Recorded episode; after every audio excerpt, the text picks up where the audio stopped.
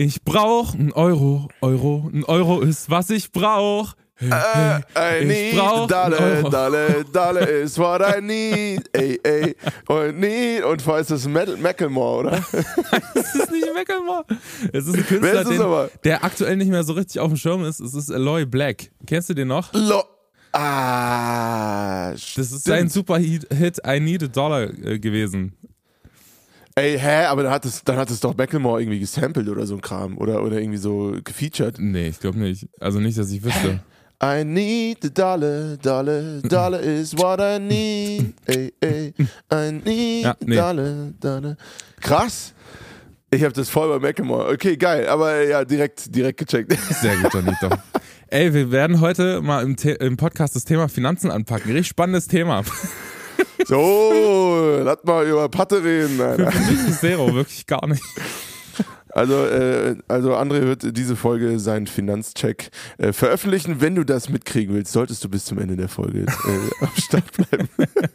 Ich bin gespannt. Mal gucken. Ey, ihr Lieben, herzlich willkommen zu Hooklines. Bis gleich. Liebe Grüße, Servus.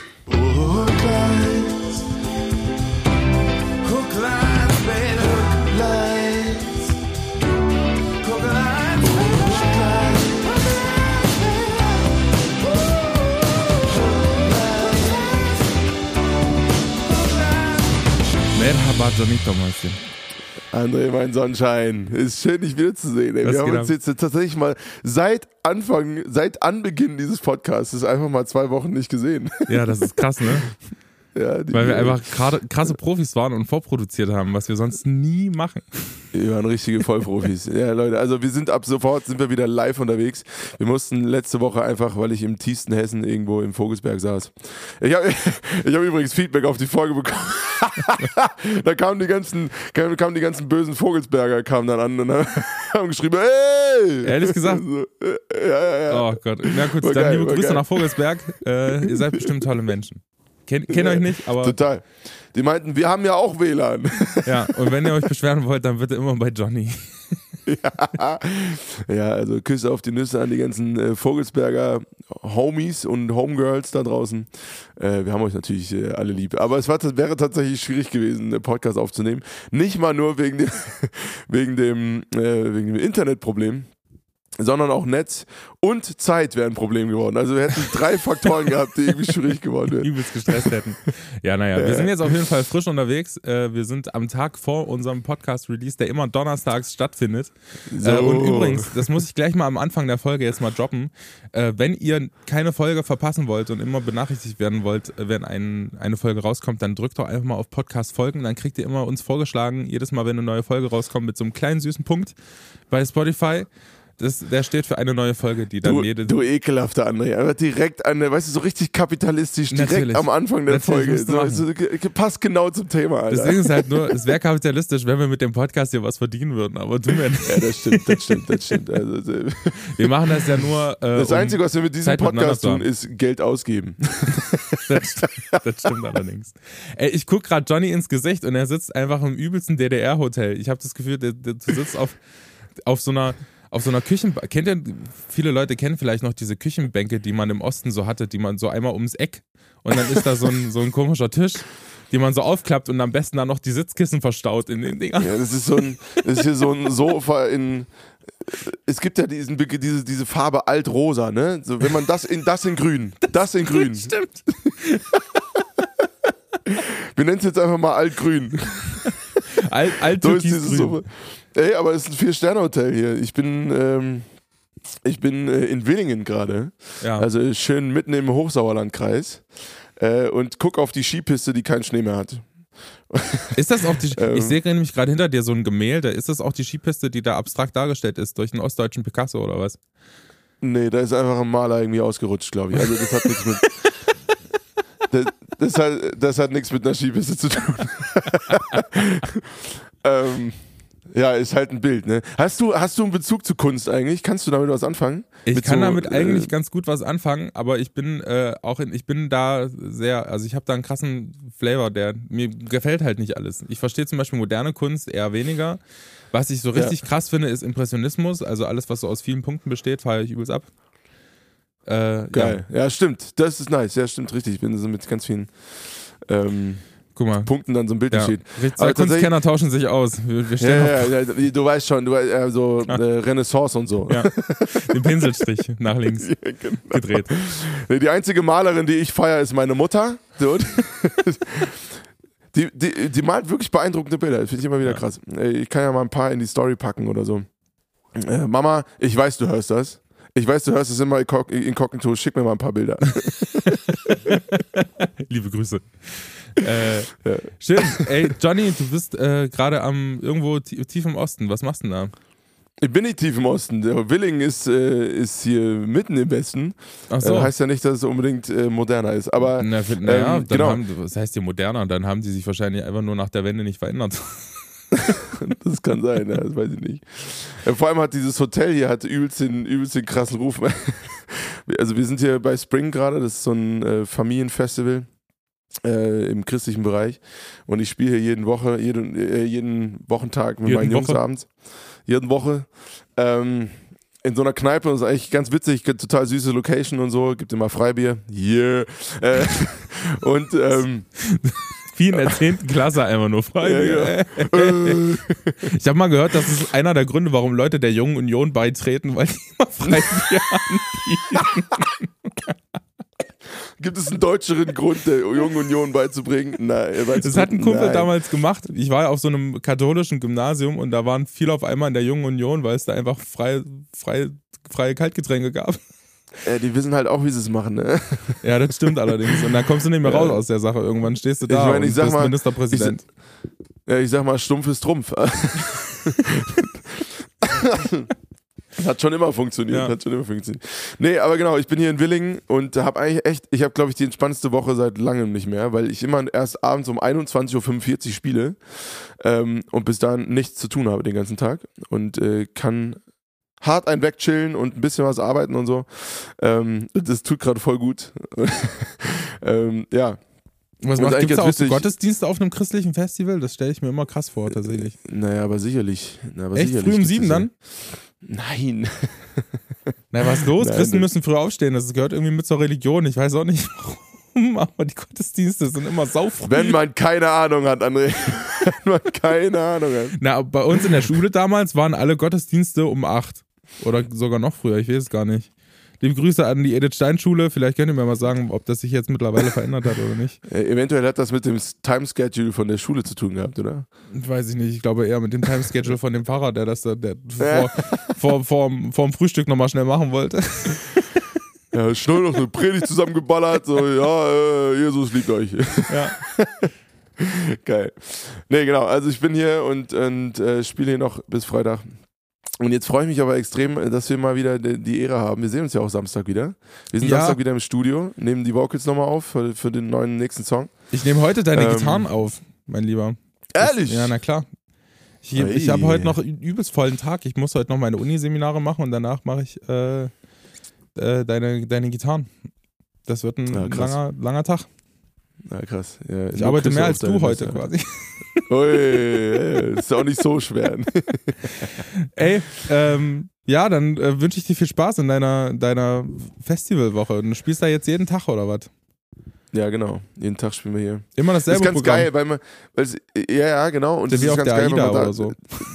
Nee, man, man kann das Live-Setup hier voll gut mal auschecken. Also man, weißt du, für alle, die, die nicht so tief drin sind, man hat ja immer so bestimmte Gedanken, die man sich macht für so ein Live-Set und man muss das eigentlich ein paar Mal spielen, damit sich das so richtig rund schleift.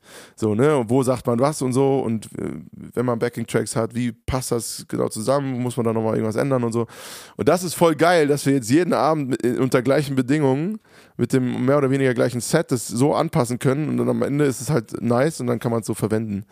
Ähm, es ist quasi kostenfrei und man kriegt sogar Geld dafür. Ähm, eine Probenwoche. Liebe Grüße an den Veranstalter, der das jetzt hört.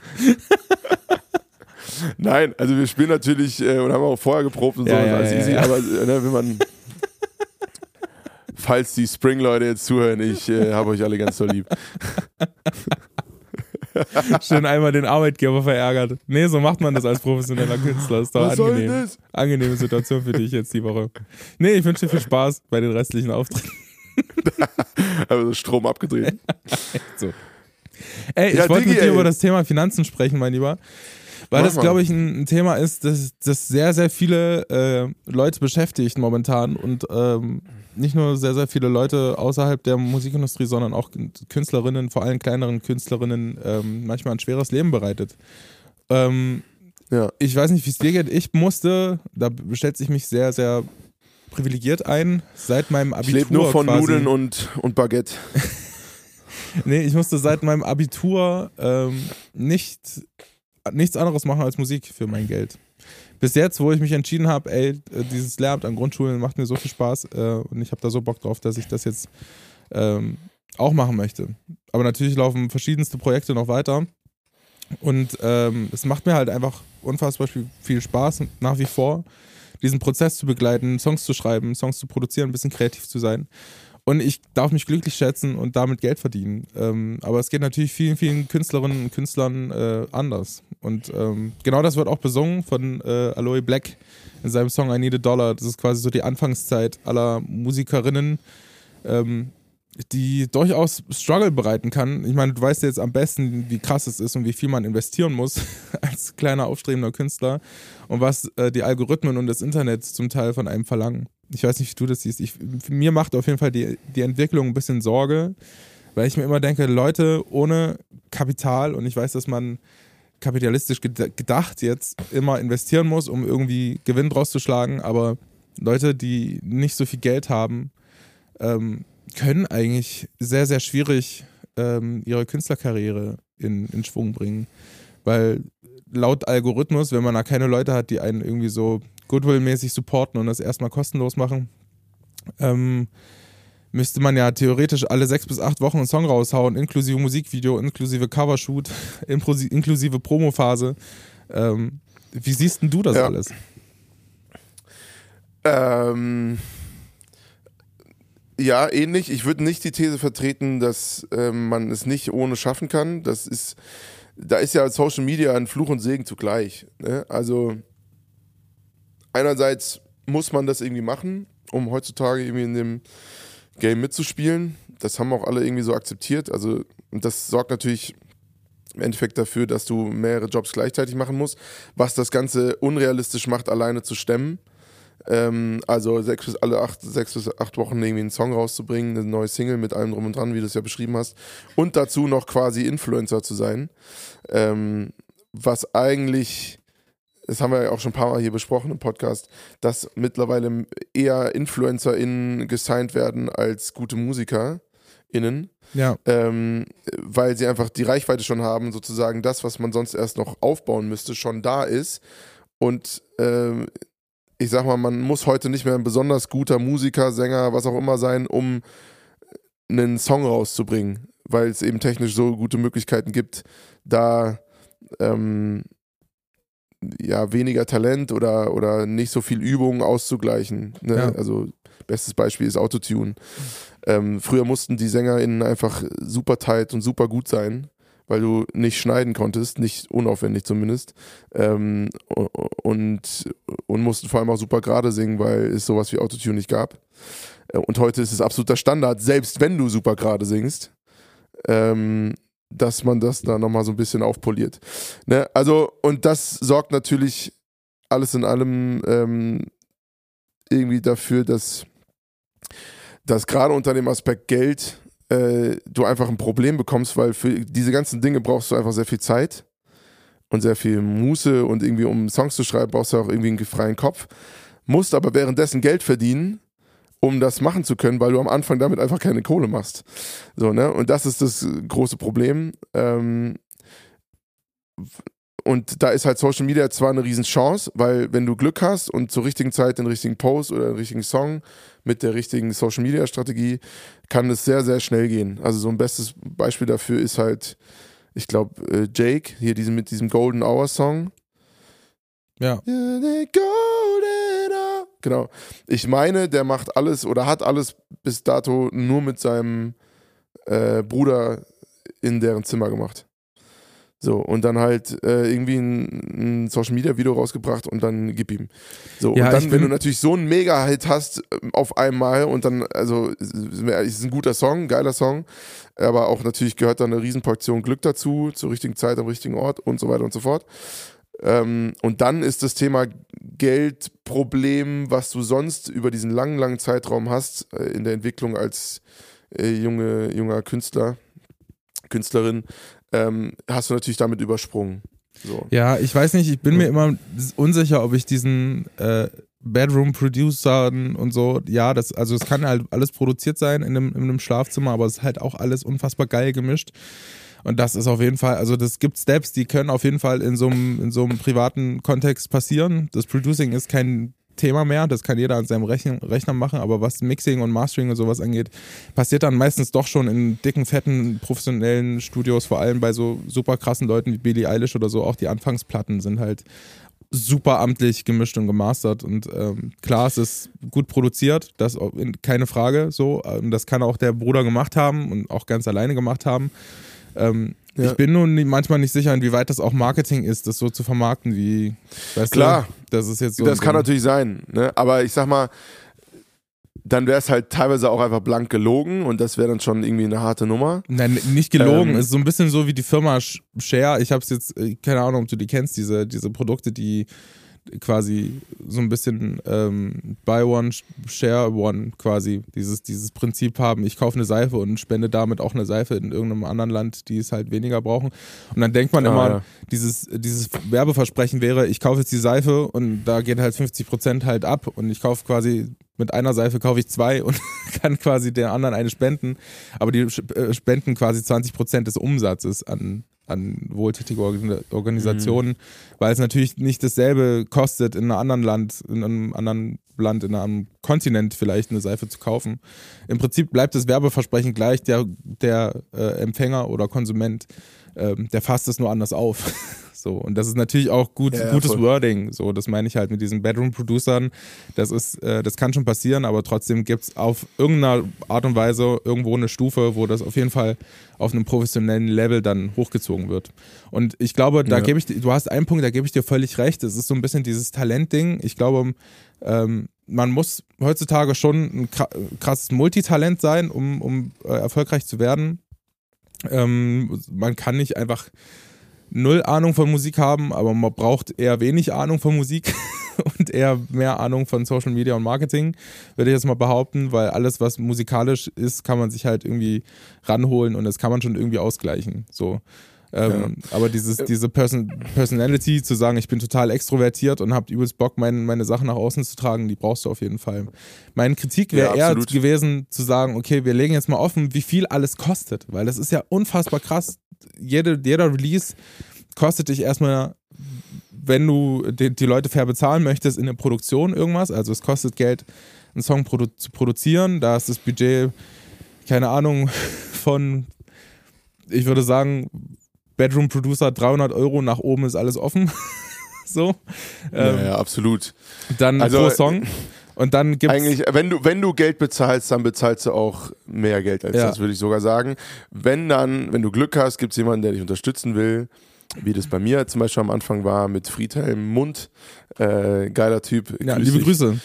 Ähm, äh, ist ein Producer aus Weimar, der einfach äh, das gut fand, was ich mache und wir mochten uns, sind irgendwie Kumpels geworden. Und dann haben wir halt einfach mal angefangen zu arbeiten so und dann so läuft es auch oft. Ja. Ne? Also ähm, und das ist auch, auch irgendwie nice, dass das immer noch so funktioniert. Also du findest normalerweise schon irgendwie Leute, die dich da unterstützen und supporten und die wissen dann halt, dass du keine Kohle hast. Also wenn du, wenn du Student bist oder Schüler oder so, dann das kann gar nicht so funktionieren, außer du hast halt irgendwie einen reichen Daddy oder was, ähm, der dir dann da irgendwelche Produktionen bezahlt, aber Genau. du bist, das ist ja auch alles ein Weg. Das meine ich ja. So. Und dann brauchst du. Aber klar, also um das, um das Ganze so businessmäßig hochzuziehen, also das merke ich ja jetzt gerade, ähm, da musst du irgendwie gucken, es sei denn, du willst dich halt direkt an ein Label binden.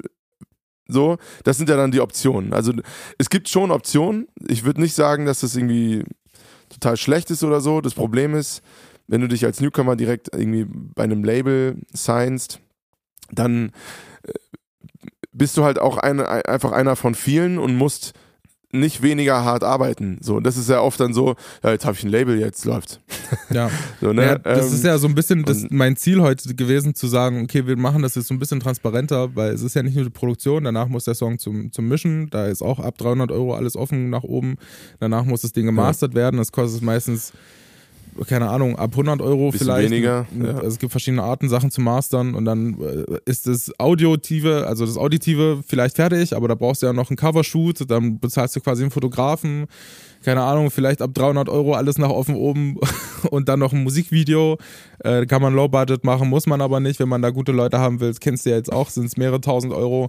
Ähm, Ja, und voll. das am besten. Und das Problem ist, da bist du halt schnell bei Musik- so 6000 Euro oder so. Und das ist eher so im Low-Budget-Bereich pro Song. so ein Musik, genau, so ein und machst es Musikvideo alle sechs Wochen ist halt oder echt. Ein, ein, ein Musikvideo ist wirklich der Hauptkostenfaktor. Ähm, abgesehen von den Dingen, die du natürlich selber investierst. Ne? Also wenn du einen Song schreibst, kannst du ja nicht irgendwo anders spielen und Geld verdienen. Ähm, oder wenn du im Studio bist Genau. und einsingst und diese ganzen künstlerischen Sachen machst, da verdienst du ja keine Kohle dran, Richtig. sondern, sondern gibst eher noch Kohle aus, weil du irgendwo hinfährst und, und so weiter. Deswegen, es gibt ja so oft bei so, bei so Gagenverhandlungen, ne, so nach, hä, warum, warum, warum kostest du so viel? So, also, ich so, ja, Leute, weil ihr alles andere mitbezahlt. Also warum gibt's denn Songs, die ich auf eurem Konzert dann spielen kann, weil ich an anderer Stelle so viel Zeit und Geld und äh, alles Mögliche investiere, um Ja. das überhaupt bereitstellen zu können. Ne? Also das ist auch für die Veranstalter einfach, ähm, muss, das, muss da irgendwie mehr Bildung her, dass das Künstlerdasein einfach von der Live-Branche bezahlt werden Ja. muss. Weil es keine andere, keine andere Einnahmequelle mehr so richtig gibt. Spotify ist bis zu einem gewissen Level, das sehr, sehr weit oben erst anfängt, mehr oder weniger reines Marketing. Ähm, und äh, also ich fange jetzt so langsam, langsam an, ein bisschen, bisschen Geld mit Spotify zu verdienen. Zu verdienen Ja. so. So, wo es dann nicht mal nur um einen Döner geht oder so. ne? Aber ähm, und, und das jetzt halt nach sechs, sieben Jahren, wo ich in dem Business unter, irgendwie unterwegs bin. Ja, Ähm, und, und, und das Ding ist, und, und Musikvideos ist halt das Problem, machst du eins und es ist so mittelgeil, kannst es dir auch direkt sparen. ja, das ist echt so. Und wenn du eins machst, dann muss es halt auch geil sein und das kostet dann, also Minimum eigentlich 3K oder so. Ja. Mindestens. Du bist auch so Ähm, einer, der, der sagt, statt 1000 sagst du K. Ja, 1000. Wie, was steht denn das K eigentlich? Ähm, Für, für K, cool. Für 3K. cool steht das. Für cool, ja, genau. ähm, äh, wo kommt ja stimmt, wo kommt das eigentlich her? Keine Okay. Ahnung. Also Von es- Bruno Mars. im Englischen ja so, Zitat ne? Bruno Mars. Ja, genau. Wir haben, ähm, also ich, ich, das ist halt nämlich das Ding. Und wenn du halt nicht alle se sechs bis acht Wochen ungefähr 6000 Euro zur Verfügung hast, dann sieht es halt äh, eher schlecht aus. Und dann hast du halt im Prinzip drei Optionen. Entweder du arbeitest, wie gesagt, mit Leuten zusammen, die das halt alles erstmal kostenlos machen. Für die das natürlich auch erstmal eine krasse Vorleistung ist, äh, weil sie ihre Zeit investieren, in der sie halt auch eigentlich Geld verdienen müssten. Also da hängt quasi ein ganzer Apparat und eine Kette an Menschen dran, die das kostenlos Ja, machen und da eigentlich davon leben müssten. Dann gibt's mittlerweile, und das finde ich wirklich gut, äh, sogenannte Förderprogramme, wo man auch einen gewissen Eigenkapital mitbringen muss. Also brauchst, geht nicht, dass du komplett ohne Geld quasi da reingehst. Mus äh, Initiative Musik zum Beispiel ist eine gute Anlaufstelle für verschiedene Künstlerinnen. Da haben auch verschiedene Freunde und Kollegen ähm, das schon in Anspruch genommen. Ähm, oder du gehst halt, trittst halt an ein Label ran, die dir dann quasi so eine Art Vorschuss geben, ähm, was aber mittlerweile sehr, sehr selten ist und mittlerweile auch eher auf, auf Songbasis basiert. Also es gibt Einzelverträge für einzelne Songs, anstatt zu sagen, okay, man finanziert einem Künstler das komplette Projekt oder so. Ähm, das passiert jetzt Ja. mittlerweile sehr, sehr selten. Aber selbst dieser Vorschuss, also ein Label ist ja auch eher so eine Art Bank. Weißt du, du kriegst halt einen Ja, Kredit voll. und das wird dann halt Genau. irgendwann wieder zurückgezahlt über deine. Das ist, das ist eben ein sehr guter Punkt, den du da ansprichst. Ne, wenn du als, als ähm, Musiker bei einem Label signst und als blutiger Anfänger, so ein Newcomer, die wollen ja natürlich auch Geld verdienen. So, die bezahlen dann nicht einfach nur äh, stumpf, äh, weiß ich nicht, Tausende von Euro für dich und wollen die dann nie, wieder zurückhaben. Ja, das klar. ist dann, das ist natürlich, und das ist aber natürlich nicht ganz so transparent in den meisten Fällen.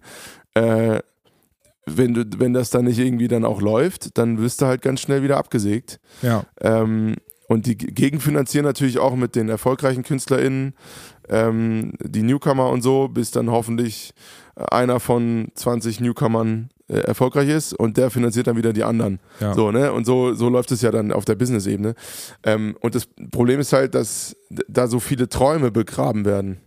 Na klar. Das, Und Ding ist halt, es gab das mal auch mal eine das Phase. Es gab auch mal eine Phase, ich weiß ehrlich gesagt gar nicht, ob die immer noch so anhält. Ich glaube schon, ähm, dass so Labels versucht haben, ähm, Künstler aufzukaufen, also vom Markt einfach wegzukaufen, um Platz für Ja, andere ja. Künstler zu machen. Ähm, das ist eine bewährte Taktik von, von äh, größeren Labels vor allem, die sich das leisten können, einfach so Künstler und, unter Vertrag zu nehmen, ähm, Musik mit denen zu produzieren und zu sagen, okay, wer von euch ist am erfol- erfolgreichsten, die anderen halten wir unten, damit mehr Platz und mehr Raum äh, ist für den, der da halt so ein bisschen durchbricht. Und das ist, ähm, das sieht man immer wieder, dass das halt passiert und das finde ich halt so schade, weil so viele Talente einfach so verloren gehen. Und es ist nicht nur schade, das, das ist halt vor allem auch einfach perfide und, Das ist super perfide. asozial. ähm, So, ähm, weil mit so einem Künstlerdasein ist ja eine Identität verbunden, da ist ja ein, ein Bedürfnis mit verbunden, da ist ein Traum an, an ganz, ganz vielen Stellen mit verbunden. Und in dem Moment, wo diese Blase dann platzt, äh, ist halt dann Land unter. Und deswegen würde ich tatsächlich so weit gehen zu sagen, so, ey, wenn du einfach blutiger Anfänger bist und, und Newcomer bist und noch nicht wirklich groß ähm, mit mit äh, deinen Zahlen oder deinem Social Media Auftritt oder so, dann sieh erstmal zu, dass du so weit wie möglich alleine kommst. Weil meistens ist, ist man da besser, besser beraten. Also zumindest habe ich so die Erfahrung gemacht. ja. Und das, ich Ähm, muss ja echt sagen, ich finde, je, mehr, je besser deine Verhandlungsposition dann auch äh, auf der finanziellen Ebene ist, desto interessanter bist du für die ja, und desto mehr werden sie auch für dich tun, weil sie dann natürlich mit dir Geld verdienen können. Und das ist halt das große, das Wichtige, was, was ganz viele KünstlerInnen da draußen verstehen müssen. Wir sind ein Produkt. So, wir sind nichts anderes als ein Staubsauger, der bei Mediamarkt in der Palette steht und wenn du nicht verkauft wirst, dann wird er auch ganz schnell wieder aus dem Sortiment genommen. Ja, und das So. Ding ist, dieser Gedanke hat halt auch Auswirkungen auf das, Musik, auf das Musikalische und das ist halt das, ähm, Ja. das große Ding, worauf ich halt keinen Bock hatte und wo ich gesagt habe, okay, das mache ich auf jeden Fall nicht mit. Ich kann aber den Gedanken verstehen, okay, man versucht jetzt irgendwie so kommerzielle Musik zu machen ähm, und seine eigene Künstlerpersönlichkeit so weit wie möglich dann so reinzubringen, weil ich glaube, das ist halt einfach dann ein Kompromiss. Das merkst du ja auch bei den Produktionen, dass es halt einfach immer ein Kompromiss ist, zu sagen, okay, wie kommerziell kann man sein, wie künstlerisch, also wie viel von meiner künstlerischen Seite ist jetzt noch in dem Song, in dem Lied, in meiner Kunst. Ähm, und wo muss ich da halt einfach den Kompromiss eingehen, damit es halt bei so vielen Menschen wie möglich ankommt. Und diesen Kompromiss, den treffe ich halt immer wieder bei ganz vielen Künstlern, für die ich Musik mache. Absolut, absolut. Also es geht immer darum, wie kommerziell kann ich sein, ohne meine Künstleridentität dabei komplett über, über den Neckar zu schmeißen. Ähm, je nach Song ein bisschen unterschiedlich, aber gerade wenn du noch nicht so diesen großen Durchbruch hattest und sowieso gehört wirst, dann einfach aus, aus einer rein kaufmännischen Perspektive musst du das so machen. Sonst kannst du es auch als Hobby machen. Ähm, und dann kannst du natürlich machen, was du willst und ist alles gut, aber man ist natürlich in einer gewissen Weise dann doch in diesem System gefangen, ob man es will oder nicht. Ähm, weil dementsprechend wird es besser oder schlechter funktionieren. Ja. So, ne?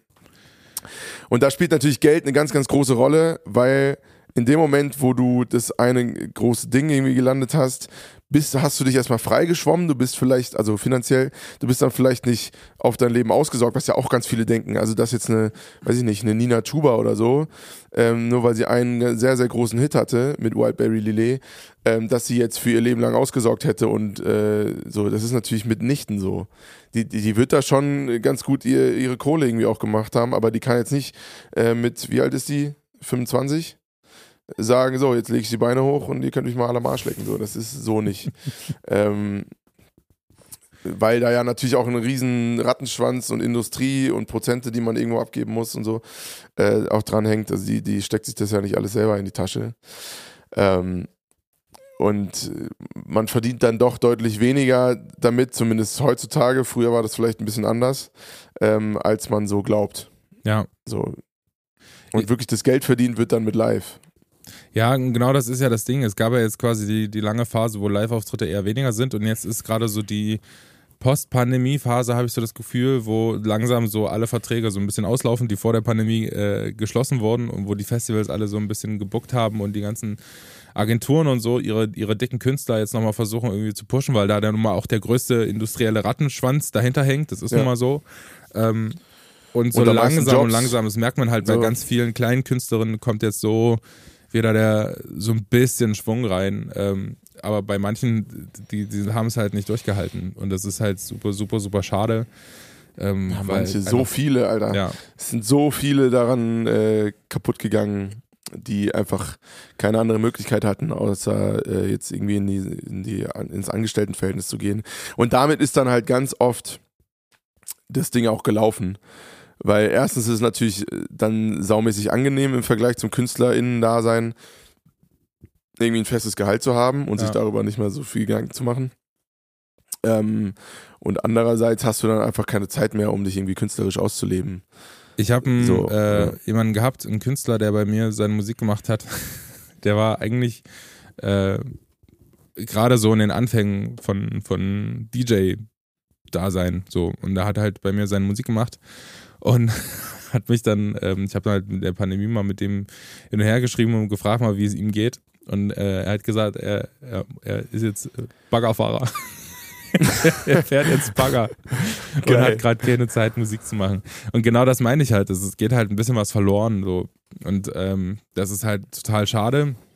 Andererseits ist es auch so, ähm, dass die Leute, die natürlich dann erstmal in einen Künstler investieren und das äh, quasi umsonst machen, das ist eine Art Wertschätzung, die man dem Künstler irgendwie oder der Künstlerin entgegenbringt. Ja. Ähm, andererseits ist es natürlich auch für diejenigen, die dann quasi Musik produzieren oder so in den Anfangsstadien äh, dabei sind, schwierig. Und dann kommt so ein bisschen das neue System, was sich so heraus etabliert hat aus dieser ganzen äh, Musikindustrie-Fail-Phase, weil man merkt irgendwie, die ganz, äh, die ganz großen Labels rudern auch irgendwie so, so ein bisschen, zumindest scheint es so, weil einfach die, die dieses Indie-mäßige und Independent Releasen und so sich so, so entwickelt hat, dass viele das jetzt einfach machen und sie sagen, okay, warum muss ich jetzt dem und dem Label so viel abgeben, wenn ich das irgendwie auch selber machen kann, wenn ich so ja, ein bisschen Eigenkapital ja so. habe. Und jetzt ich hat sich das so raus etabliert, dass man quasi wie so ein ähm, dass, dass, dass man sich in so Teams reinkaufen kann äh, und die quasi monatlich bezahlt ähm, als Künstler, was wiederum also Management und, und den ganzen Kram und äh, das ist, das treffe ich immer wieder an. Und das, äh, das, das ist natürlich auch eine Art Vorleistung vom, vom Künstler, ähm, denen ihre, ihre Gehälter zu bezahlen. Und das ist genau das System, was sich jetzt so langsam raus etabliert. So Leute, die halt bei großen Labels waren, die sich jetzt selbstständig gemacht haben und so gesagt haben, okay, ich möchte jetzt, ich merke, das System läuft langsam aus und ich mache mein eigenes Ding. Das gibt es natürlich nicht nur auf künstlerischer Ebene, sondern auch in anderen Feldern, Musikmanagement, äh, Marketing und den ganzen Kram. Ja, ich, ich meine, im Endeffekt ist das, das würde ich sogar als eine sehr positive Entwicklung ähm, verbuchen, weil es natürlich Macht auf sehr, sehr viel mehr ein, äh, einzelnen Schul und kleineren Schultern irgendwie verteilt, als dass es so zentral bei den drei, vier äh, Labels irgendwie ist. Also, ähm, aber klar, es ist, es ist schwierig, das am Anfang hinzukriegen, weil du musst, ich glaube, das Schwierigste daran ist, erstmal in Gang zu kommen, weil das kostet am meisten Geld in Gang ja. zu kommen, Leute kennenzulernen, ähm, dir deine Connections aufzubauen. Dazu gehört auch, dass du mal ein Musikvideo drehst mit einer Crew, die nicht so passt. So, ne? Und dann hast du da, äh, weiß ich nicht, deine paar tausend Euro irgendwie in den Wind geschossen äh, für ein Video, was dann gar nicht mal so geil ist. Und das ist dann ärgerlich. Und ähm, das hat dann wiederum auch ein bisschen mit Glück zu tun, dass du so schnell wie möglich irgendwie ein für dich gut funktionierendes System um dich aufbaust, äh, die dir alle wohlgewollen, wohlgesonnen sind, die irgendwie Bock haben auf die Mucke, die dementsprechend auch weniger verlangen meistens, weil sie einfach Spaß dran haben. Also ich zum Beispiel, äh, ich habe das letzte Video zu Verliebt in ihn, das habe ich mit meiner Crew, da habe ich natürlich auch Geld für bezahlt, aber die haben diesen Dreh sozusagen veranlasst, um sich mal zu entspannen. So, ne? Also die haben dann ganz viel so, so Business-Kram und mit irgendwelchen ekligen Typen, die dann Ne? Und dann ist sozusagen der, der Dreh mit Johnny ist dann so, oh komm, dann machen wir mal zwei Tage, ist ein bisschen entspannter, chillen nur einfach so unter Freunden, trinken Bierchen und so. Und nebenbei drehen wir auch ein Musikvideo. Ähm, was nicht heißt, dass es umsonst ist, aber das ist natürlich dann was anderes. Es fühlt sich nicht so wie Arbeit an. Ja.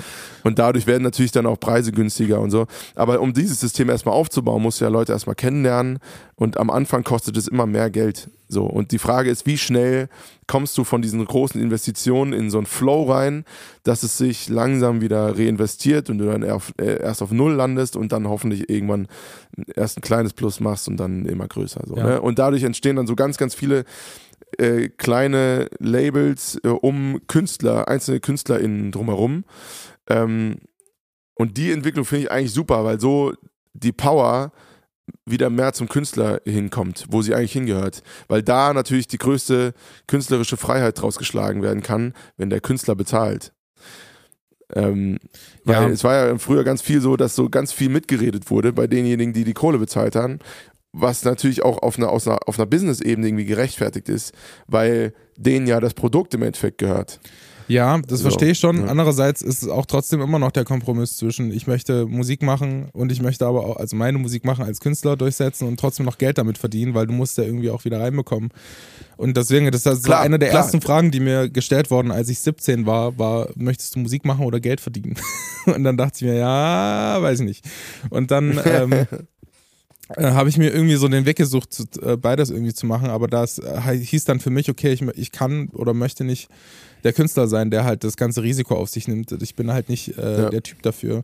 Ähm, und äh, mache quasi meine künstlerischen Projekte so weit wie es geht. Trotzdem muss ich sagen, gibt es Vor- und Nachteile an dem System, wo es sich jetzt hinentwickelt. Einerseits hast du recht, gibt es mehr künstlerische Integrität, weil der Künstler nun mal erstmal sein eigener Boss ist oder ihr eigener Boss.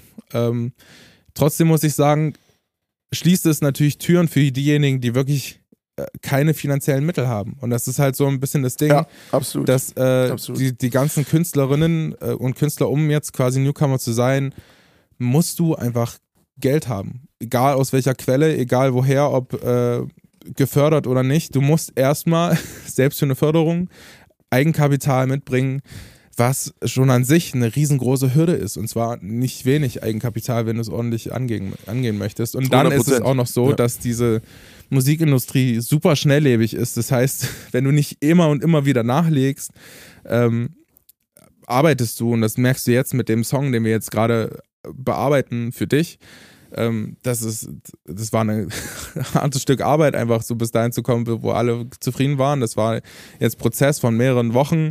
Ähm, der kommt jetzt im nächsten Monat wahrscheinlich äh, so langsam in, in Fahrt, so in, die, in Abschluss und dann arbeitet man halt zwei, drei Monate an so einem Song und am Ende ist der Song vielleicht für zwei, drei Wochen Gesprächsthema irgendwo und dann kommt schon die nächste Welle von und parallel werden aber von tausenden anderen Künstlern Songs released.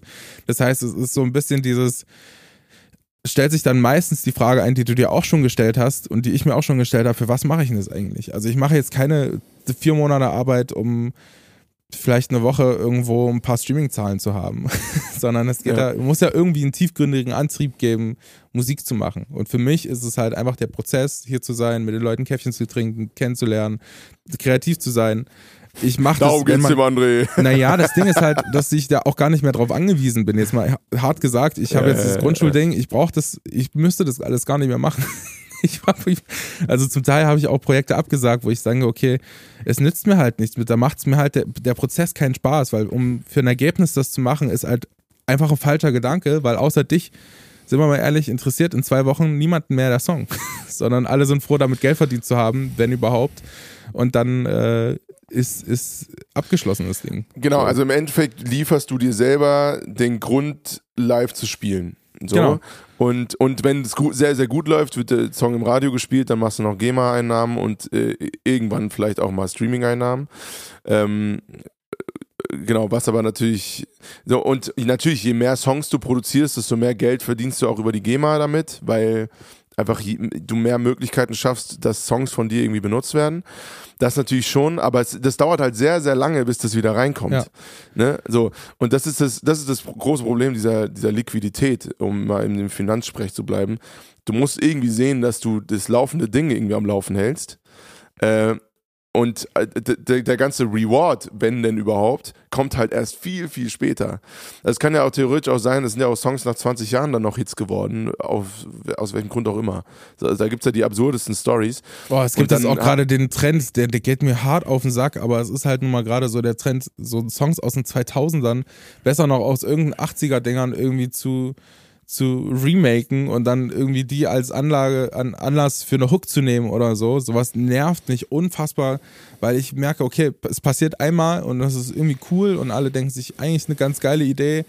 Und dann siehst du Künstler nach Künstler nach Künstler ja, bringen halt solche Dinger raus. Und ich denke mir so, oh, ernsthaft? ist das jetzt der neue Trend, ey? Ja, aber was ich tatsächlich noch sagen wollte zu dem, zu dem Musikbusiness und dass du so als Künstler äh, am Anfang so viel Kohle brauchst. Ich sag, ja, das kann man blöd finden, aber jetzt gerade ich aus der BWL-Perspektive muss sagen, das ist halt überall so. Die Sicht eines Jonathans. Die, die, genau. der deutsche Jonathan. Ähm, der BWL studiert hat. Äh, nee, also das, im Endeffekt sind wir ja alle Startups. So, ne? Ja, das ist schon und eine krasse Business-Sicht, ey. Ja, ist aber so. Im ja. Endeffekt ist es so. Äh, Musikbusiness ist wie Staubsauger verkaufen. Äh, es ist genau das Gleiche, äh, nur anders. Schön, so. danke. Danke für den Vergleich. ja, aber es, und, ja, auf der, Business, auch, ja, auf der halt Business-Ebene ne?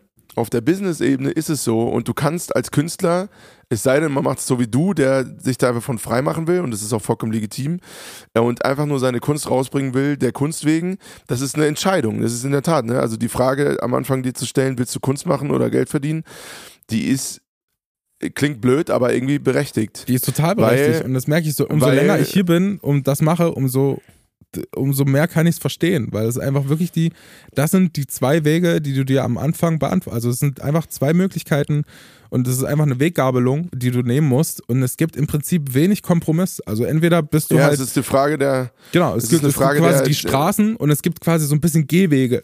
weißt du, und du kannst halt kommerzielle Musik machen mit so einem leicht künstlerischen Touch das ist noch möglich? Na, also so würde ich auch nicht sagen. Ich mache jetzt auch meine Musik, die ich auch abfeiere. Ne? Also ist, genau aus dem Grund gehe ich ja meinen eigenen Weg und nehme das Risiko auf mich, ähm, da irgendwie damit auch voll vor die Wand zu fahren, äh, indem ich Geld in, die Sand, in den Sand setze oder so. Ähm, aber, also es gibt schon diesen Weg, aber genau, dafür brauchst du halt irgendwo Kohle her. So. Und das ist nun mal einfach so. Äh, und es, im, im Endeffekt ist die Realität, dass es irgendwo in der Zwischen, irgendwo dazwischen halt dann sich einpendelt. Also du brauchst zwar Kohle, ähm, wenn du gut im Connecten bist und dir ein System irgendwie dein Netzwerk aufbaust, dann doch weniger als man dachte. So, weil mhm. Menschen schon also du bist ja ein Teil, Teil auch davon. Ne? Du weißt, dass ich jetzt nicht Tausende und Abertausende Euros äh, ausgeben kann für eine, für eine Produktion. Ähm, und, äh, und trotzdem bezahle ich dich natürlich für, für ja. das, das, was du machst. Ähm, und man trifft sich da irgendwo in der Mitte, so dass das für alle irgendwie cool ist und sich gut anfühlt. Ähm, und weil ja jeder auch daran interessiert ist, dass das System sich selbst erhält. Ne? Also das ist dann die Frage, nimmt man äh, für einen Song 5000 Euro, dann wird es sehr wahrscheinlich nicht viel mehr als noch zwei andere Songs geben oder einen Song. Nimmt man für einen Song 1000 Euro, dann kommen dabei mehr Songs bei rum und langfristig äh, wird sich das wird, wird, wirst auch dann du jetzt aus einer Pro Producer-Perspektive ja. mehr Geld damit verdienen. Ja. So, weil sich das eben selbst erhält. Also so denken dann schon auch viele die Teams und das ist ja auch eine, irgendwie eine gute Nachricht äh, an der Stelle. Aber was schon total stimmt, du musst irgendwo die Kohle herkriegen und ähm, im Endeffekt muss man anfangen, als Künstler sich als Startup zu sehen. Und sozusagen, ich, ich habe ja in diesem Begriff dann irgendwann zu mir selber gesagt, ich bin Startup-Artist. So, ähm, und ich muss anfangen, wie ein Startup zu denken. So, und das gehört, da gehört auch dazu, diese Startup-Szene, da fangen zehn an und zwei schaffen es, wenn es hochkommt. Ja. So, ne? Das heißt, du, das heißt, und da, da, da, das ist aber natürlich eine, eine relativ ehrliche Selektion, wenn man mal. Klingt ich glaube trotzdem, doof, dass ne? es dieses, ist wie in jedem anderen ja, Business auch. Ich, ich, weiß, was du meinst. Ich glaube trotzdem, dass es äh, diese Weggabelung gibt und die kann man auch schlecht beschreiben. Ich würde deine Musik eher als kommerziell, aber mit so einem künstlerischen Touch beschreiben, weil du auch sehr authentisch bist in deinem, also künstlerischen Ding so und du machst, äh, du machst aber schon eher kommerzielle Musik und dir ist halt auch wichtig, was sie, dass es ankommt bei den Leuten und dass, dass das Team zufrieden ist. Äh, die, du, dir sind die Meinungen des Teams sehr wichtig und so und dann passt du halt schon auch ein, zwei Dinge an und diskutierst auch über Stellen. Ähm, das würde zum Beispiel ein Künstler nicht machen, der halt voll die kommerzielle Schiene fährt. Der nimmt das halt an und setzt es halt einfach um, so, sondern du denkst halt schon ja. über Dinge nach und das zeigt auch schon, dass du irgendwie so einen künstlerischen Anspruch auch hast. Die Frage ist, ja, also, ja, ähm, die Frage ist halt, und ich glaube auch trotzdem die Grundsatzfrage am Anfang muss man sich stellen, okay, möchte ich jetzt irgendwie äh, künstlerisch krass kreativ sein und mir immer neue Dinge überlegen, was auch sau anstrengend ist, ist eine, das kommt halt einfach aus einem raus. So, es gibt ja auch so Menschen, die sind halt einfach ihre Künstlerpersönlichkeit und die können quasi nicht anders, als in ihrem Style da Musik zu machen oder zu malen oder zu tanzen oder was auch immer. Ähm, das, diese Menschen finde ich unfassbar beeindruckend. Oder bin ich halt eher der Typ, der sagt, okay, ich ähm, nehme jetzt verschiedene Referenzen, ich gucke, durch was wurde ich geprägt und ich mache halt einfach das aus meiner musikalischen Erfahrung heraus so, dass ich irgendwie damit Geld verdienen kann und wo ich sagen kann, okay, das kommt irgendwie kommerziell bei den Leuten an. Ähm, das gibt zwei Möglichkeiten im Prinzip, das, äh, das zu machen. Und äh, da gibt es auch ja. hier und da kleine Kompromisse, die man eingeht, glaube ich, aber trotzdem ist es für mich so diese zwei Schienen und die sehe ich auch KünstlerInnen hier im Studio, die halt diese zwei Schienen fahren. Ja, voll. Also ich würde es nicht ganz so schwarz-weiß sehen, weil es ist halt dann immer eine Frage, okay, wozu ist der Song gut? Ähm, und aus äh, mit welcher Brille betrachte ich diesen Song? So aus der künstlerischen Sicht ist es total, kann es total legitim sein, einen 8-Minuten-Song mit drei Bridges und einem Refrain, der eine Minute lang geht. Genau. Äh, obwohl das wäre ja sogar relativ kommerziell, aber ich sag mal, mit einem Intro, das eine Minute lang geht, äh, zu schreiben. Ähm, aus Business-Sicht wäre es der größte Quatsch, den du machen kannst, momentan. Ja. Ähm, und das meine ich, und, und, und es wird irgendwo in der Mitte pendelt sich das so ein. Also äh, bei mir zumindest. So, so ne, ja nämlich das war, manchmal gibt es Songs, die sind einfach da, die bedeuten mir als Johnny, als Künstler, Johnny vom Dahl sehr viel und die werden draufkommen, obwohl sie nicht, äh, sagen wir mal, den, nach den kommerziellen, in Anführungsstrichen, Regeln äh, irgendwie de, denen folgen. Und was genau das kann im Zweifelsfall auch sogar der Grund sein, warum was erfolgreich wird. In den selteneren Fällen, aber kann passieren. Ähm, und, und dann ist sozusagen, wenn man, äh, gucke ich mit dieser künstlerischen Brille darauf und sage, dieser Song ist mir aber inhaltlich so wichtig, dass ich ihn trotzdem mache und dann landet er auf einem Album oder so. Das wird dann wahrscheinlich keine Single sein, weil mit jeder Single halt ein äh, finanzielles Investment irgendwie verbunden ist, das sich reinvestieren muss. So, ne? Also sonst kann ich einfach oder kann man dann beim nächsten Song das nicht mehr machen. Ähm, und natürlich, wenn, das Ganze weicht sich so ein bisschen auf, wenn du so dich irgendwie etabliert hast und so einen jährlich wiederkehrenden Turnus irgendwie hast, der sich selber erhält und trägt, dann kannst du auch mal ein Video machen, äh, weiß nicht, was 10.000 Euro kostet und du verdienst dann nur zwei mit irgendwie, wenn du es runterbrichst äh, für live und so. Ja. Das ist dann auch in Ordnung, aber das kannst du dir halt am Anfang nicht so leisten. Ne? Deswegen ähm, ist es da besonders schwierig, irgendwie so diese Balance zu finden zwischen äh, was kommt wirklich mal aus mir raus als Künstler und was mache ich sozusagen, um mein System so am Laufen zu halten, vor allem finanziell, dass ich ähm, die Kunst auch weitermachen kann. Und ich sag mal, das kann man irgendwie blöd finden oder nicht, aber es ist nun mal ich weiß nicht, ob das unbedingt schlecht ist, weil, weil die andere Möglichkeit wäre, mich an ein Label zu binden und dann kämen diese Regeln vom Label. Genau, äh, und das äh, ist ja die Frage, ist es nicht schlauer und deswegen möchte ich auch nochmal Alternativen besprechen, da auch ein bisschen out of the box zu denken. Es gibt ja jetzt quasi so ein bisschen Möglichkeiten, äh, sich anders zu finanzieren und äh, quasi das zu machen und, und, und so ein bisschen wie ich habe ja schon wieder vergessen, wie das hieß. Vielleicht kannst du mir weiterhelfen. Dein, dein Manager war quasi Mitbegründer dieser Plattform. Wie heißt ja, das? ja, ja, genau, voll geil. Ähm, äh, Get Next. Get Next. Äh, kann man sich, äh, kann man echt mal auschecken. Das ist sozusagen eine, eine Direct-to-Fan-Plattform, ähm, wo KünstlerInnen sich Profile anlegen können, um ähm, sozusagen ihre Kunst anzubieten, exklusiv und es funktioniert so ein bisschen ähnlich wie ein Spotify oder oder, oder Apple Music oder so, dass äh, Menschen, die das supporten, was du machst und das cool finden, was du machst und denen es wichtig ist, dass du das weitermachen kannst, die so ein monatliches Abo von, da kannst du auch selber einstellen, keine Ahnung, zwei, fünf, zehn Euro oder so, ähm, und die das dann sozusagen monatlich überweisen, damit du dich immer mehr freischwimmen kannst. Und dass du diese, diese Selbstverständlichkeiten wie eine Wohnung zu bezahlen oder, oder was zu essen zu haben, dass das irgendwie immer mehr sich selber trägt. Ähm, genau, ich hatte das auch schon länger mal vor und es ist dann irgendwie ein bisschen untergegangen wegen dem ganzen anderen äh, Kram, der so zu tun war. Aber es ist, das ist eine der Möglichkeiten, um KünstlerInnen dann einen Freiraum zu geben, sich finanziell frei zu schwimmen, sofern sie denn die Fans haben, die das eben machen. Genau, und ähm, ich, finde, ich finde das total ja. cool. Ähm, ich ich finde es gut zu sagen, okay, ich bin, äh, ich habe übelst Bock, jemanden zu supporten und mache da quasi meinen monatlichen Beitrag dazu. Ich bin aber nicht sicher, ob also für mich ist es immer so eine Hürde, monatliche Beiträge zu haben, weil man einfach so, ich habe manchmal das Gefühl, es gibt so viele monatliche Beiträge, die man bezahlen muss oder bezahlt, dass man manchmal so ein bisschen den Überblick auch verliert. Mittlerweile macht ja jede Taschenrechner-App einen Monatsbeitrag, den ja, da verrichten ja. muss. Und ich denke, ey, okay, alles klar, dann zahle ich jetzt halt meinen monatlichen Beitrag für, keine Ahnung, Angry Bird. die, die Vollversion von Angry Bird. Dann scheint es ja bei dir nicht so knapp zu sein, wenn du dir das lässt. ja, ja, genau.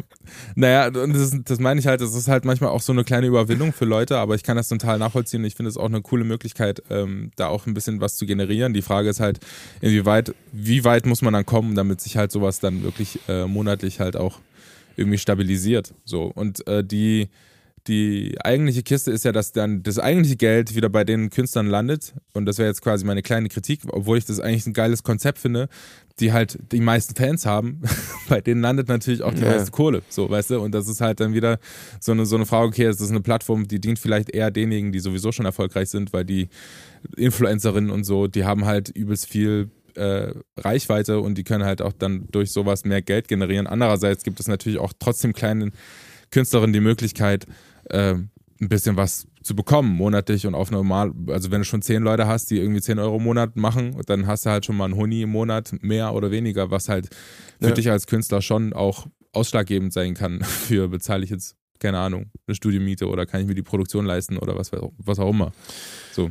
Genau, also, und das ist ja gerade der Punkt. Also man, man, das, das wird man, glaube ich, auch nicht verhindern können, dass diejenigen, die viele AnhängerInnen haben, dass die mehr Geld verdienen als andere. Ähm, und das in, in einer gewissen Hinsicht schützt das ja auch die, die Gesellschaft vor Dingen, die kein Mensch interessiert. Ne? Also so hart es klingt, aber also du, wir wollen ja auch vor allem gute Musik hören oder Musik hören, die uns interessiert oder Kunst hören, die oder äh, konsumieren, die uns interessiert.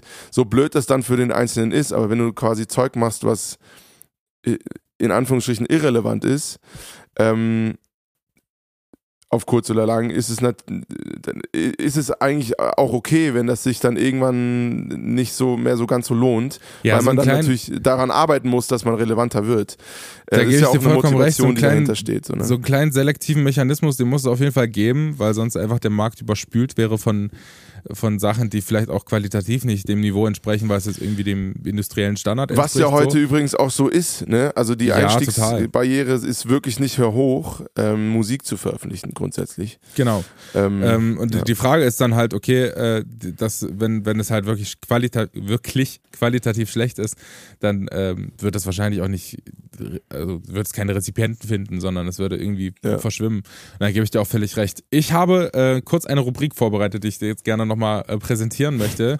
Was eine Überleitung. Ja, und weil das eigentlich ganz gut dazu passt gerade, ähm, möchte ich äh, kurz meine Beobachtungen der Woche äh, mit dir teilen und deswegen hier kurz der kleine, kleine Jingle von dir, mein Lieber. Bis gleich.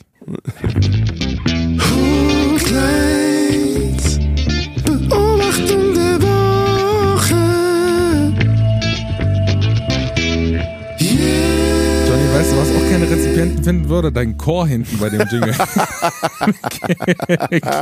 würde keine Rezipienten finden. Äh, Warum ey, ich Johnny, das mir ist aufgefallen. mir ist aufgefallen, ähm, ich habe ich war jetzt über Ostern ähm, so ein bisschen family-mäßig unterwegs und es gibt da verschiedene ähm, Art und Weise, wie Leute ihre Freizeit äh, verbringen. Und da ähm, ist mir eine Situation äh, aufgefallen, dass nämlich, wir saßen quasi so am Tisch und da gab es jemanden, der hatte sein Handy unterm Tisch und hat die ganze Zeit Sport quasi verfolgt. Und ich dachte mir, wie geil ist das Oh, eigentlich? unangenehm. Nee, ich finde es total Unangenehm. geil. Ich würde gerne, und Wirklich? das ist mir aufgefallen, ich würde gerne Fan sein von irgendwas. Und äh, bin ich aber nicht. Und ich würde mich da auch, ich bin so ein Typ, der könnte sich relativ gut in Sachen reinsteigern. Ich habe aber bis jetzt keine Sportart und keinen Musiker gefunden, der äh, meine Aufmerksamkeit irgendwie so gebündelt hat, dass ich. Dynamo. Das war früher. Dynamo. Auf Fußball bin ich ganz raus, da bin ich, da bin ich wirklich ganz raus. Ich habe, das ist mir auch irgendwie vielleicht ein bisschen zu kommerziell, aber ich habe ähm, früher in, mein, in meiner Teenager-Phase die, die Zeit gehabt, wo ich tierischer Miley Cyrus-Fan war und da war ich auch wirklich Fan. Also da war ich, da habe ich Miley Cyrus-Songs gesungen. Bist äh, du Bock mit- kleinen, kleinen Röckchen da durch die, durch die Manege ge getanzt? Übelst. Ich habe übelst Bock drauf gehabt und ich äh, kann die Songs bis heute noch. Und äh, dieselbe Sache hatte ich auch mit High School Musical und du auch. Das war ja unser erster Podcast-Song hier. Und We sag mal ganz ehrlich. soaring, flying. Ja, ja, ja. Und wir alle hatten Bock und das ist halt so ein Ding. Und so, solche, so ein Gefühl möchte ich gerne wieder erleben, aber ich weiß nicht für was. Hast du einen kleinen Tipp für mich? Kleinen Tipp. Oh, Kann eine Sportart sein, kann ein Musiker sein, kann eine Band sein. Hast du einen kleinen, wo du sagst, ey, André, das wäre doch mal vielleicht dein Flavor. Also, also eine- in einer Band, da hätte, ich, da hätte ich einen Tipp für dich. Was ist denn das eigentlich für eine Beobachtung der Woche? Na, es ist ein Selbstbeobachter, es ist ein bisschen selbstreflexiv hier. Du musst ja nicht, so, immer, okay. musst ja nicht immer jemand anderen sein. Ich, ich wäre gern Fan. Ich wäre so gerne so der Ja. Typ, wo ich sage, ey, das ist. Ja, nicht schlecht. Strong, André. Ding. Strong, strong. Ja, ich hätte Bock. Ich hätte Bock, meine Freizeit auch mal außerhalb von Musik zu verbringen, sondern Äh, vielleicht mal auf dem Feld. Vielleicht mal, keine Ahnung, mache ich Bogenschießen oder so. Verfolge Bogenschieß-Weltmeisterschaften oder irgend so ein Kram, weiß ich doch nicht. Ey, du kannst diese Bogenschieß-Weltmeisterschaften gucken, wo die mit den Füßen schießen. Das ist richtig crazy, Alter. Wo Die, mit die, den die, die, Füßen die schießen. können dann irgendwie mit den Füßen halten die so den Bogen. Das ist ganz weird. ist das so Äh, Parasportmäßig oder was? Ja, ich glaube schon. Ich glaube schon, aber das ist wirklich beeindruckend. Ähm, naja, äh, was ich aber, was ich aber sagen will, kennst du Lawrence? Ja, safe kennst du Lawrence, oder? Weiß ich Die nicht. Band? Nee. Sag mal. Du kennst, okay, alles klar, die musst du auf jeden Fall auschecken. okay, scheiß mal. Also L-A-W-R-E-N-C-E. Wie man halt Lawrence Äh, schreibt. Mach nicht so ein Drama Lawrence draus halt, jetzt. ne? ich weiß ja nicht, wie du so aufgestellt bist. Ne? äh, das würde ich auf jeden Fall mal auschecken. Gut. Ähm, in der, in, Aber so sportmäßig hast du nichts irgendwie, keine Ahnung. Hühnerwettrennen Äh, oder doch, so. doch, ich, ich, ich sehe dich beim Golfen. Ich sehe dich beim Golfen. Beim Golfen. Da sehe ich dich. Und wenn es dann nicht klappt, sehe ich dich, wie du einfach komplett diesen Schläger demolierst. So drauf trittst, dann ist er so verborgen und so. Beim da ich Gol- dich. Ey, ich war Ja, mal in Dänemark und da haben wir Minigolf gemacht. Ich sag mal so, lief nicht gut. Eher weniger eingelocht, das Ding. Ja, mal gucken, ich, vielleicht ich ist würde Golf dich beim. Golfen sehen. Du kannst aber mal auf Netflix, äh, kannst du mal diese ganzen Sportdokumentationen angucken. Die finde ich äh, tatsächlich geil. Also gibt es zu Tennis, gibt es zu Ne. Golf, gibt es zu Formel 1. Obwohl Formel 1 Ich war, ist halt ich war, äh, Team, ich war auch äh, in meiner, in meiner, als ich 14 war oder so, hat es angefangen, war ich äh, relativ großer Formel 1-Fan und habe das jeden Sonntag verfolgt. Aber als es dann aus den, aus den äh, kommerziellen Medien äh, wieder rausgenommen wurde und natürlich exklusiv wieder nur bei Sky angeboten wurde für 800.000 Euro im Monat, äh, habe ich das dann wieder äh, gelassen. Ja, Mann, ey. Ja, Mann. Ja, die, also diese, diese Sachen würde ich dir ans Herz legen. Das kannst du ja mal, ich finde es extrem geil und extrem spannend, ähm, sich das auf Netflix reinzuziehen. Ähm, also auch an die ganzen HörerInnen da draußen, äh, checkt das gerne mal alles aus. Wer musikalisch interessiert ist und so auf groovige, ähm, ja, was ist denn, wie so würde Musik. man Lawrence beschreiben? ja, die, ach, die machen einfach geile Mucke. Die machen wirklich einfach geile Mucke. Äh, für, und gerade für so Mucker ist es halt geile Mucke. Ja, Äh, und dann also es ist ist auch auch vielleicht, nischig. vielleicht eine Frage für unsere Hochkleiners da draußen. Äh, wenn ihr eine Sportart habt, wo ihr sagt, ey, das ist jetzt nicht Fußball, nicht, es ist jetzt hier nicht kommerziell, sondern das ist irgendein Nischending, wo das trotzdem irgendwie oft zu finden ist und da kannst du dich richtig äh, reinsteigern, ähm, da schickt mir das mal. Ich würde mich, das würde mich interessieren, was es da für Weißt, Sportarten du, was, weißt du, was ich spannend fände, wie du beim Klettern aussiehst? Ey, ich, ohne Scheiße, ich war, ich war da und ich sehe aus, ich kann dir sagen, wie ich aussehe. Das ist ein bisschen so, als würdest du Du siehst wahrscheinlich ungefähr so aus wie ich. Einfach viel zu schwer. Wir sind nicht dafür gemacht, um an unseren Händen irgendwo an Nee. Wänden zu hängen. Also ich sagte auch, meine Hände haben gebrannt, also vor allem meine Finger haben gebrannt wie Sau. Und ich kann, äh, kann dir sagen, wie ich aussah. Ich sah ein bisschen aus wie so ein, wenn man, wenn man gerade was kocht. So. Und dann, und dann, und dann läuft das, dann, dann passiert da irgendein Missgeschick und dann läuft quasi so ein dicker Tropfen von irgendeiner Soße irgendwie in, Ja, ja, in den Küchenschrank runter. So sah ich aus. Aber so, so leicht immer in die falsche Richtung, immer so ein bisschen nach unten gezogen. Und auf jeden Fall eher schwerpunktmäßig, sch- schwerpunktmäßig Ich- zum Mittelpunkt der Erde. Ich, ich hing mal, weißt du, das war so eine, so eine Wand, die war so leicht angeschrägt, das ist ja wirklich der Tod. Das ist ja nochmal, also so wirklich senkrechte Wände geht ja noch, weil Ja, du kannst auf deinen. Füßen gut stehen. Ja. Aber wenn es so ein Ja. bisschen schräg, schräg wird, hängst du an deinen Armen dran. Und ich habe jetzt keine, nicht wenig Kraft, ne? Du auch nicht. Aber dann hängen da halt, sagen wir mal, Tot. über 100 Kilo an den scheiß Armen dran und du bist einfach, da ist fertig, Junge. Ja. Ähm, und ich hing dann, ich bin, hat, hat es geschafft, diese Route, und ich hing dann über diesen Vorsprung. Und der ging dann so schräg nach oben. Und da war dann oben so ein Griff. Und ich hing dran, aber mein Oberkörper war zu lang, dass meine Hüfte noch über den Abgrund sozusagen hing. Und dann hing ich da wie ein Vollidiot mit meinem dicken, fetten Arsch über der Reling und kam nicht hoch. Ja, kann ich Also voll nachvollziehen. Ich bin auch mal so eine Schräge. Und ohne Witz beim Bouldern, ich war Bouldern und dann war so ein, dann ist es ja, gibt's ja Ja, immer diese Kinder, die dann rumspringen wie irgendwelche Bergziegen und sich dann irgendwie hochziehen und direkt, direkt einfach die schwierigste Route laufen, als wäre es einfach nichts. Wie so, wie so kleine Spinnen ja, krabbeln die klar. dann diese Wände hoch. Und ich denke mir so, ey, ganz ehrlich, ihr kleinen, das kann doch nicht wahr sein. Und da war ich auch so, da hatte ich auch so eine schräge Wand, die quasi so ein bisschen zu dir geneigt war. Und dann hing ich da Ja, ja. und es war irgendwie in 2,50 Meter, 3 Meter Höhe und ich habe wirklich keine Höhenangst, aber du hängst dann da und denkst dir, ey, ich, ich, kann, ich komme da jetzt nicht ums Eck. Das geht halt einfach nicht. Und dann gibt es eigentlich nur eine Option und zwar loslassen. Und ich schwöre dir, ich habe dann losgelassen und I ich habe came in like a wreck. ich hab dann losgelassen und ich habe immer noch, ich, ich hatte danach, in der Nacht hatte ich wirklich einen, einen Traum. Wie, und es gibt halt immer diese Momente, wenn du im Schlaf zuckst. Kennst du das? Wenn ja, ja, so, ja, ja, klar. Und diesen Moment hatte ich, dieses Fallgefühl, das ist absoluter Horror für mich. Das war wirklich schon immer als Kind mein Albtraum, vor einer Klippe zu hängen und sich dann fallen lassen zu müssen. Dann wurde es wahr. Dann wurde es wahr. Und dann bin ich Ja, einfach ja, auf die. Matte geklatscht. Wie so eine, wie eine Also, also riesengroße Bouldern ist es Melone. nicht. Also Bouldern ist es nicht. Okay. Nee, ich glaube, Ja. mein Körper ist dann wie im Comic. Ist immer noch ein Abdruck von meinem Körper in dieser Matratze.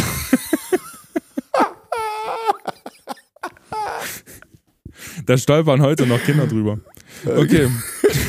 Geil, Mann. Ey, André, lass mal, lass mal, ähm, äh, lass mal Frag für einen Freund auf nächste Woche verschieben, würde ich sagen, oder? Nee. Wir haben uns ganz schön, ich hab wir haben Bock. uns ganz schön verquatscht, Alter. Krass. ja, okay. aber ich hab Bock. Lass uns jetzt mal noch Du die hast Bock. Rubrik machen. Ey, dann ziehen wir heute mal voll durch. Alles klar. Echt so. das Warte mal, ich mach mal kurz so. hier noch den Jingle an. Dann machst du bereite schon mal vor. Bis gleich. You've got something in line out there. No need to pretend. Ask me what you like. I really don't care. Cause you're asking for a friend. Jetzt bin ich gespannt. Was hast du für eine Frage? Folgendes, mein Lieber. Also, ich frage natürlich nur für einen Freund. Würde mir nie passieren, sowas. Aber vor allem mit dem Thema Geld, ne? Ist jetzt nicht auf Musikbusiness bezogen. Aber was war das Sinnloseste, was du je gekauft hast? Oh, es gibt, ich bin, das Ding ist halt, es gibt so vieles. Es gibt so Ja. viel, es gibt so viel Fehlinvestitionen in meinem Leben. Ich komme halt auch aus einer, aus einer Familie, die machen nur sowas. Ja. Meine Eltern haben sich, äh, gerade die aktuellste Fehlinvestition meiner Eltern ist gerade so ein, so ein äh, Spielzeugmikrofon, was quasi so auf ganz schlecht so Hall macht, wenn du reinsingst. Macht Nein, einfach, Digga, macht einfach nur Hall. Und es ist wirklich ganz, es ist wirklich ganz schlimm. Und die kaufen halt nur so ein Zeug und erfreuen sich dann halt auch ein, zwei Wochen daran. Und dann ist es, ich, ich finde ich finde sowas faszinierend. Was ist denn so die krasseste Fehlinvestition in letzter Zeit gewesen? Lass mich mal noch über, überlegen, was waren deine? Hast du eine? Du würdest mir nicht die Frage stellen, wo du. Also, also ich habe, da muss ich immer wieder drüber lachen, weil das wirklich der, der größte Fehlkauf meines Lebens war. Ich habe mal so eine Phase gehabt mit Lederjacken. Und Rock'n'Roll Jonathan ist wieder unterwegs, ja, ja, ey. genau, genau. Rock'n'Roll, der, der Rock'n'Roll Johnny. Ähm, und oh, ich weiß nicht, und ke- kennst du diesen Move, wenn du so, so im Laden stehst? Ich gehe wirklich nicht oft shoppen. Dann stehst du so im Laden, hast so ein bisschen Zeitdruck und denkst du so, ja, schon cool. Ja. Und dann ziehst du es so an. Im Laden, ja, ja, kann ich mir schon vorstellen. Und du gehst nach Hause und es war dann so eine, also ich, ich habe Lederjacken schon irgendwie so auch immer gemocht, aber es gibt ja Lederjacken und Lederjacken. So, das eine Ding ist, so, und, und äh, ohne dass ich jetzt diese große Lederdebatte irgendwie aufmachen will, ne, es gibt ja auch Kunstleder und äh, also kein echtes. Ähm, na, und ich stand vor diesem Spiegel und ich habe allen Ernstes gedacht, dass es jetzt cool wäre, so eine, so diese glänzenden Lederjacken-Dinger, so eine in hellbraun zu kaufen. Das habe ich, das, wie alt war ich da? 17 oder so? Oder, oder 18? Und habe ich dieses Ding gekauft. Ich habe die original nie angezogen. Und die hat, glaube ich, auch echt viel Geld gekostet. Ich habe da wirklich viel Geld investiert. ähm, und also ich habe sonst tatsächlich, was so Klamotten angeht, relativ wenige wirkliche Fehlkäufe. Aber ähm, das, das war auf jeden Fall ein harter, weil ich stand dann zu Hause von meiner Mutter mit dieser Lederjacke und sie hat gesagt, die ziehst du niemals an. und es ist auch nicht passiert. Ähm, nicht, dass sie es mir verboten hätte, aber allein dieser Blick, als ich reinkam mit diesem Ding, ich muss aussehen, wie der, ausgesehen haben wie der letzte Triebtäter oder, oder was auch immer. Stell, stell dir mich vor, in so einer, in so einer bisschen zu kleinen, äh, hell glänzend polierten, äh, hellbraunen Lederjacke. Das Toll. kann nicht gut gehen. Ganz toll. Ich, ich habe zwei Sachen, glaube ich, sind mir gerade eingefallen. Und zwar war es mein, ich hatte zwei Investitionen, die sich halt überhaupt nicht gelohnt haben. Einfach aus dem Grund, weil die einfach nie so richtig zum, zum, zum Nutzen geführt haben von, von den Sachen. Ich habe mir meinen ersten iPod gekauft und zwar war das äh, während der The Voice Tour damals, als wir auf Tour waren. Und ich hatte, ich hatte den gerade wirklich aus, aus dem Laden rausgenommen und es war damals so ein kleiner, wie hat sich das, ich glaube, hieß iPod Shuffle oder Nano, irgend so ein kleines Ding. So, gab es damals noch für die Kinder, die kein iPod Diese ganz kennen. kleinen viereckigen. Genau, das waren, das waren so kleine Geräte, mit denen man wirklich nur Musik hören konnte. So, muss man ja Ja. erklären. Kann ja, kann ja nicht jeder wissen, was das ist. Also, da eine Zeit konntest du nicht alle telefonieren, angehabt. sondern da musst du einfach nur, die sind mittlerweile in Museen zu finden, über die 2000er Jahre, kannst du nur Musik hören mit den Dingern. Kannst du Kopfhörer anmachen, kannst du nur Musik hören. Und da ähm, habe ich mir so ein Ding gekauft und bin dann halt, ich glaube, es war in Köln oder so. Da bin dann halt voll stolz gewesen. Und das Ding war, ich habe ja riesen Pfoten. Ich habe mich dann auf so ein Flussgeländer gestellt und dachte mir so, ja geil, machst du das Ding aus, machst dir mal einen schönen Song an. Hab das quasi ausgepackt, hab meine, wollte gerade meine Kopfhörer anschließen und habe mich mal übers Geländer gelehnt und da habe mir nichts bei gedacht. Wollte gerade die Kopfhörer anschließen, fällt mir das Ding aus der Hand und landet halt im Fluss. Und es war halt so ein richtiger Fehlkauf. Oh ja! So einen habe ich auch. bis jetzt, bis jetzt, glaube ich, weiß ich nicht, es tut mir voll leid für die Natur, aber es ist halt, es kam nie dazu, dass ich mit dem Ding auch nur einen Song gehört habe. Und dann ähm, habe ich gedacht, okay, so einen kleinen iPod kaufe ich mir nicht mehr, sondern es wird schon auch die größere Variante damit, da habe ich mir einen iPod Touch gekauft, glaube ich. Vor allem, die waren ja auch sackteuer zu der Zeit, ne? Ja, übelst. Das war ein richtig, das war wirklich ein richtiger Trauermoment. Zweite, und das ist relativ aktuell, äh, ich habe mir eine Sonnenbrille geleistet, dachte mir, ey komm, du hast, du investierst jetzt mal richtig Geld in so eine richtig gute Sonnenbrille mit Sehstärke, polarisierte Gläser, weil auch, keine Ahnung, weil du mit der Sonnenbrille auch viel am Rechner sitzt, da musst du. ich habe mir da auch wirklich von dieser Optiker-Lady einfach übelst hart einen aufschwatzen lassen und dachte mir so, ja, wenn du Auto fährst, wenn Und das die, die reflektiert, Brille hatte ey, noch Bluetooth. Genau, da musst du alles haben, ey. Komm, machst du mal. Und dann ähm, dachte ich, okay, dann kam die an, nach 18.000 Wochen, hat übelst lang gedauert, weil die wahrscheinlich noch, keine Ahnung, die, die Gläser aus Lavastein einschmelzen mussten oder keine Ahnung was. Und dann ähm, kam die an. Ich habe sie auch einmal getragen bei der Hochzeit von meiner Schwester und direkt verloren. einmal, einmal getragen. Es gibt noch Bilder von mir mit dieser Sonnenbrille.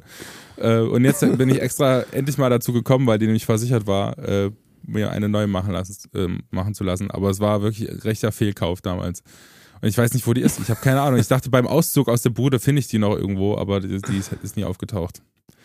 Richtig Genau, Fehlinvestition. ich habe auch mein erstes, mein erstes Handy jemals, da habe ich zwei Wochen für gearbeitet, habe ich äh, gekauft und am Nachmittag noch kam ich auf die unglaubliche Idee, so ein, so ein Balkongeländer, ähm, das über einem Fluss, sozusagen unten lief so ein Fluss lang und das Balkongeländer ging so hoch und man konnte da so ganz geil so dann in den zweiten Stock klettern. Da war ich so 12 oder 13 oder so.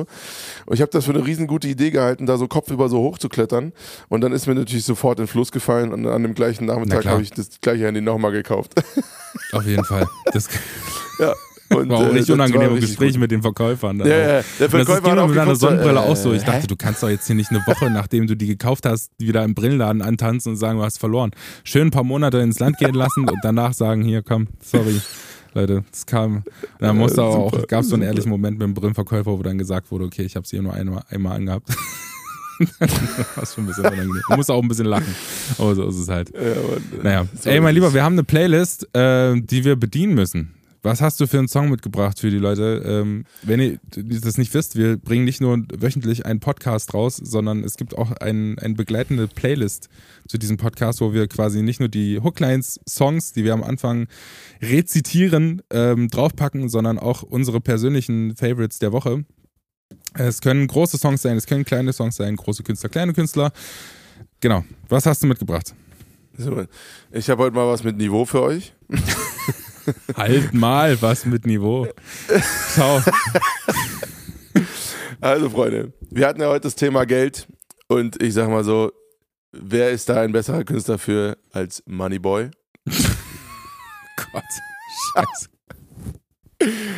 Wer, wer, wer, sich noch erinnert, äh, es, gab, es gab mal diese Zeit, da waren wir beide noch in der Schule. Mein Gott. Ähm, da da gab es diesen einen Typen, der hat immer Moneyboy-Texte, hat er so quasi so, so, so sehr getragen und so mit so Kerzenlicht und so, so vorgetragen. Ja, ja. Und das ist natürlich kompletter Bullshit. Moneyboy ist ja so ein, so ein Klamauk-Künstler irgendwie so ein bisschen.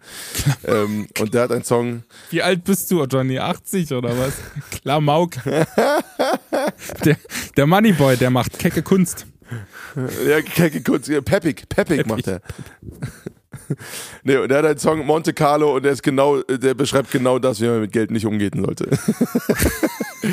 ich, ich, würde hoffen und glaube, dass es sehr ironisch gemeint ist, äh, wie ungefähr alles bei ihm. Glaube ich nicht. Aber ähm, Das war dieselbe Zeit, das war dieselbe Zeit, in der auch dieser Typ mit diesem Hawaii-Toast erfolgreich war. Kennst du den noch? Alexander Ja, Markus ja, hieß der. genau. Mein Gott. Da war, Ja, auch, das waren auch wirklich lustige Dinger. Ich glaube, den gibt's immer noch. Ich glaube, den gibt's immer noch tatsächlich. Also, Moneyboy mit Monte Carlo ist es für mich heute. Ich, ich, den konnte ich mir nicht verkneifen. Sorry, Leute. Also, falls ihr darüber äh, stolpert in der Playlist. Okay. Ähm, Ich habe ich hab nichts, was mit Geld zu tun hat, aber eine befreundete Künstlerin hat einen Song rausgebracht, ähm, die war, ähm, die habe ich in New York besucht damals und äh, bei der habe ich auch Gesangsstunden genommen, weil die auch äh, Vocal Coachin ist. Ähm, Pantheon mit äh, Storyteller, das ist ihr neuer Song. Die hat ein Soloprojekt, ähm, Musik aus New York mit Leuten, äh, die es gut meinen und es ist wirklich coole, coole Sachen dabei. Unbedingt mal reinhören, äh, mein Lieber. Dann würde ich sagen, Alter, wir haben uns ganz schön verquatscht heute. rappen wir das Ding mal ab oder was? Ja, volle, volle Kanone. Leute, Warte, warte, warte, warte. schöne warte. Woche. Es, es kommt noch, Was es denn? kommt noch, es kommt noch das Übliche. Also zusammengefasst Höraufträge für unsere unsere Hookliners da draußen. Schickt mir bitte Sachen, von denen ich Fan sein kann. Ich habe übelst Bock, ich habe übelst Bock, mir Apps runterzuladen, mir Plakate aufzuhängen, alles was nötig ist, um, um Fan von einer bestimmten Sache zu sein. Ähm, ich möchte gern Sport verfolgen oder einen Künstler und zwar richtig intensiv. So. So. Und schickt uns eure größten Fehlkäufe. Ich glaube, das kann witzig werden nächste Woche. Den krassesten Fehlkauf, den ihr jemals hattet. Ey, das. Einen riesen aufblasbaren Dildo. Entschuldigung. Hörst du jetzt auf? Mein Gott, wir waren jetzt kurz vorm Ende, Johnny. Kurz vorm Ende. naja, auf jeden Fall, äh, ja. Und wenn ihr Künstler seid, entscheidet euch. Möchtet ihr Musik machen oder Geld verdienen? So ist es nämlich. So ist es nämlich. Leute, abonniert diesen Podcast. Äh, klick äh, on that button äh, in Spotify, Apple Podcast, wo auch immer ihr uns findet. So. Äh, ihr findet uns überall. wir wünschen euch eine wunderschöne Woche. Merhaba und bis gleich, ihr Lieben. Ciao, Kakao. Bis dann. Kuss auf die Nuss. Hookline,